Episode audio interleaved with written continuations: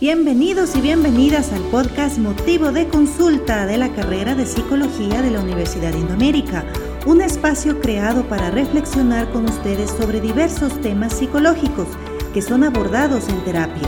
Estos temas serán desarrollados a través de entrevistas con expertos y expertas en la materia.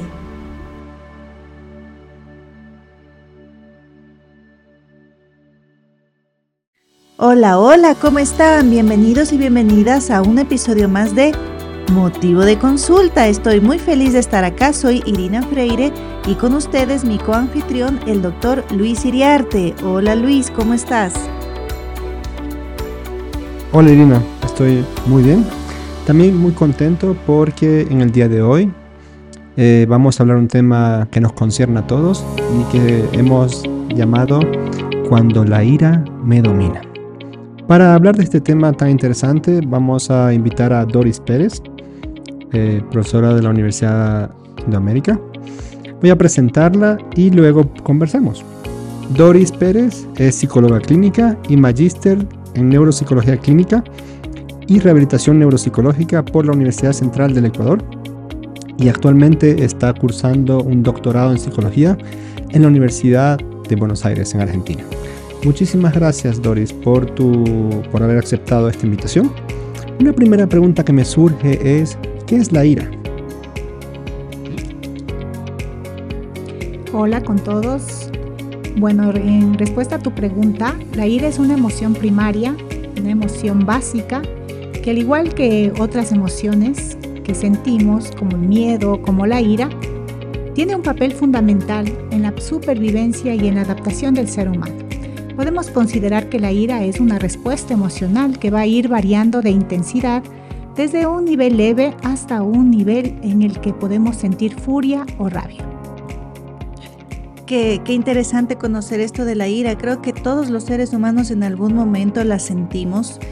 Eh, y algo que particularmente me ha sucedido a mí, Doris, gracias por estar acá, por cierto, es que eh, cuando uno tiene ira por algún evento, por alguna situación que no puede controlar, no sé, porque está en la calle y simplemente sucede algo y uno le da ira por la actuación de ciertas personas, es decir, por cosas que uno no puede controlar, eh, a veces no puedo pensar, a veces dejo de, de razonar en el motivo que causa esta ira. ¿Por qué pasa eso, Doris?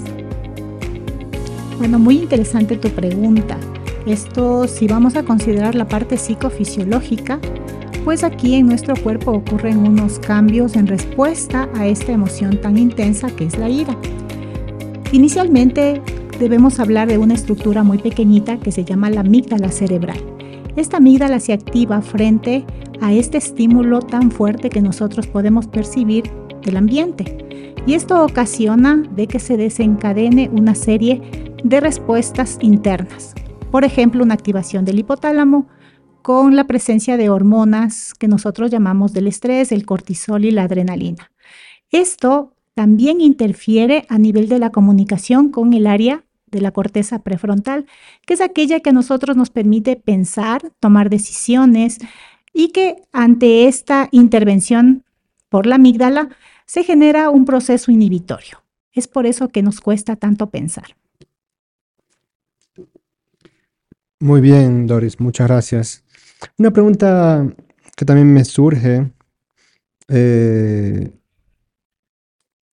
además de por qué nos cuesta tanto pensar, es cómo, puedas, cómo puedo hacer para controlar mi ira, por ejemplo, para que esta ira no le afecte a las personas de mi entorno cercano. ¿Cómo se hace en esos casos? Bueno, en este caso hay que tomar algunas consideraciones y una de ellas sería primero reconocer qué pasa en nuestro cuerpo, anticiparnos a estas sensaciones que van a ir surgiendo porque vamos a sentir cambios fisiológicos. Es decir, pues aumento de la frecuencia cardíaca, de la frecuencia respiratoria, lo que va a incidir en una tensión muscular. Eso ya lo podemos percibir inicialmente. Que es con esto lo que se recomendaría es que podamos salir a un espacio para tomar aire. Debemos respirar, debemos generar un proceso de autogestión emocional. con esto también podemos mejorar las habilidades en las que podemos comunicarnos con nosotros, porque expresar lo que estamos sintiendo en ese momento va a generar una liberación de toda esta carga, de toda esta tensión que sentimos en nuestro cuerpo. Y también pues buscar ayuda profesional en el caso de que esto ya se salga de nuestras manos cuando hablamos de una ira con un, con, digamos, un proceso más crónico, ya, lo que ocasionaría con el tiempo el desarrollo de algún tipo de enfermedad a nivel orgánico. Qué interesante, qué interesante, Doris. Eh, y sabes que yo me acordé ahorita de unos dibujos animados que los personajes tienen ira y se le ponen roja la cara o parece que sale humo y es como un volcán que sale, ¿no es cierto? Eso como una metáfora, pero claro, en la realidad no pasa eso, pero sentimos ese malestar interno, esa reacción del cuerpo en la que no podemos pensar y tú nos has explicado por qué no se puede pensar. Pero también me parece interesante conocer eh, desde el aspecto psicológico, por ejemplo, en qué momento yo me puedo dar cuenta cuando la ira ya no es una emoción que todos los seres humanos tenemos y hemos pasado en algún momento y ya se convierte en algo que ya no lo puedo dominar. Eh, y en qué medida eso me afecta psicológicamente con, con otro tipo de malestares, como por ejemplo eh, la tristeza o la depresión o la ansiedad, por ponerte algunos, ¿no? ¿En qué momento la ira ya pasa a ser un problema psicológico y en un problema de salud? Bueno, antes de responderte a esta pregunta, quisiera comentarte de que pues la ira también tiene unas funciones en nuestro cuerpo. No del todo podemos pensar que es malo tener ira, porque esta con el transcurso del tiempo y en la parte evolutiva ha permitido que el individuo pueda responder a las demandas del ambiente. Es decir, si un individuo estaba enfrentando una situación de agresión o de riesgo, esta activación en su cuerpo por la ira hacía que él pueda defenderse, buscar alternativas, buscar formas de solución. Así que veámoslo como no algo tan malo, ¿verdad? Eh, ya que es parte de nuestro proceso de evolución y de comportamiento. Cuando tú me preguntas, cuando ya hablamos de un problema de salud, bueno, te mencionaba hace un momento de que debemos considerar que la ira justamente es una emoción que tiene que ser pasajera, dura poco tiempo. Pero el problema es cuando mantenemos niveles constantes y frecuentes de esta, de esta emoción en nuestro cuerpo. Ahí es cuando podemos considerar que va a volverse un problema de salud tanto psicológico como también físico, porque esto va a afectar en nuestras relaciones personales, en la forma en la que transmitimos los mensajes a los otros, en cómo percibimos también las respuestas de los otros hacia nosotros. En ese sentido debemos tener muy en cuenta eh, lo que les había dado, ¿no? esas recomendaciones si nos sentimos tensos, nos sentimos em, de pronto con esa necesidad de explotar por algo, también puedes buscar una alternativa de salir del ambiente, de respirar, de relajarse, para lograr equilibrar en nuestro cuerpo todas estas emociones. Muy bien, muchas gracias Doris. Una última pregunta que también me surgió escuchándote ahora eh, se relaciona con, desde tu punto de vista neuropsicológico, ¿qué técnicas se pueden utilizar para manejar de una forma adecuada la ira? Ok, bueno, desde el punto de vista psicológico como tal, más que nada, porque la parte neuropsicológica nos permitiría a nosotros buscar la manera de racionalizar, de verle a la ira como un estado pasajero y sobre el cual debemos buscar alternativas para bajar ese nivel de la sensación en nuestro cuerpo tan, tan breve, tan intensa y nos permita luego pensar. Pero como técnicas psicológicas yo creo que deberíamos practicar, por ejemplo, eh, una respiración que sea profunda, que nos permita pensar mientras respiramos, que nos permita enfocarnos en lo que queremos hacer. También otra técnica que sería la relajación.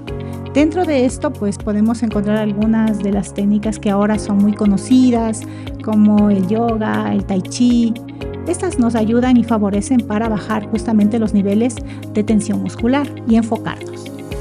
Y otra también sería pues manejar la comunicación asertiva.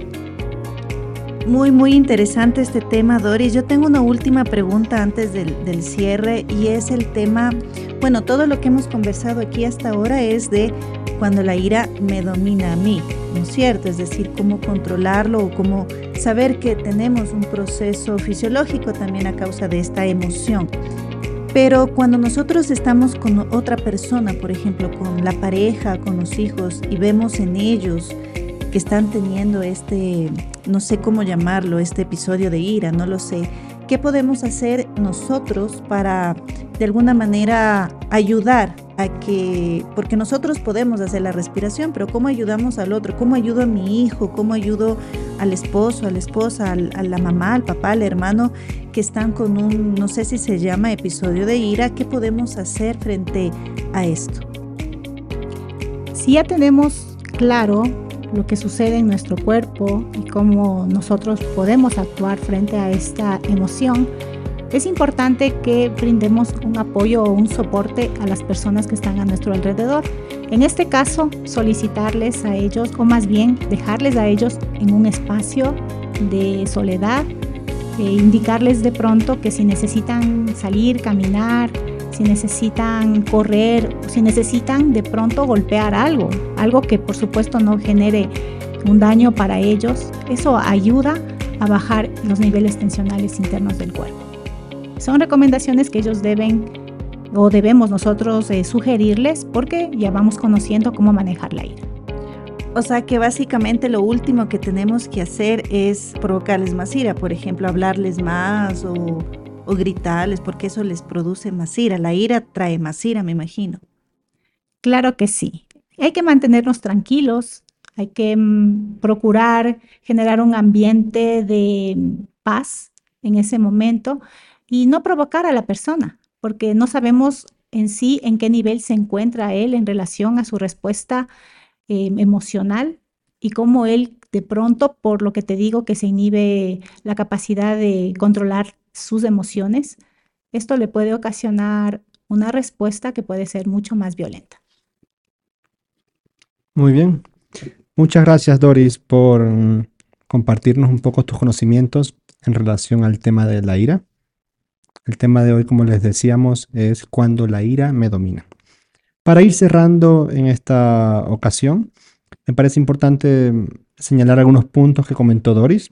Por ejemplo, el primer punto es que la ira es una emoción básica que tiene un papel fundamental en la supervivencia y en la adaptación de todo ser humano.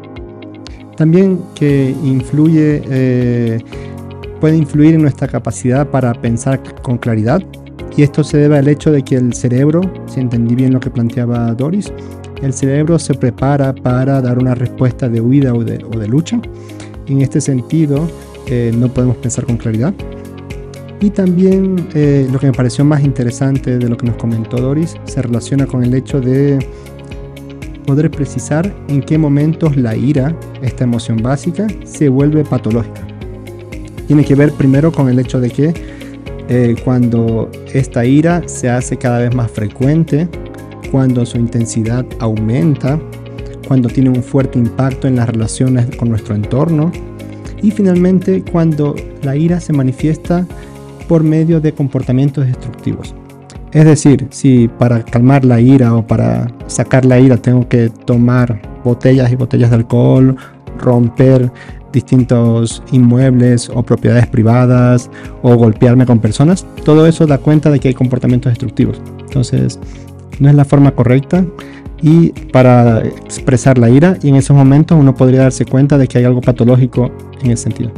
Te agradezco muchísimo, Doris, por habernos enseñado sobre esta emoción básica que es la ira. Y eh, espero que en otra oportunidad puedas acompañar. Así es, también muchas gracias Doris por compartir con nosotros tus conocimientos. La ira me domina, es un tema muy muy interesante, ojalá pudiéramos ampliarlo en otra ocasión. Y con ustedes les agradezco mucho habernos escuchado en este episodio más de Motivo de Consulta. Así que hasta la próxima oportunidad.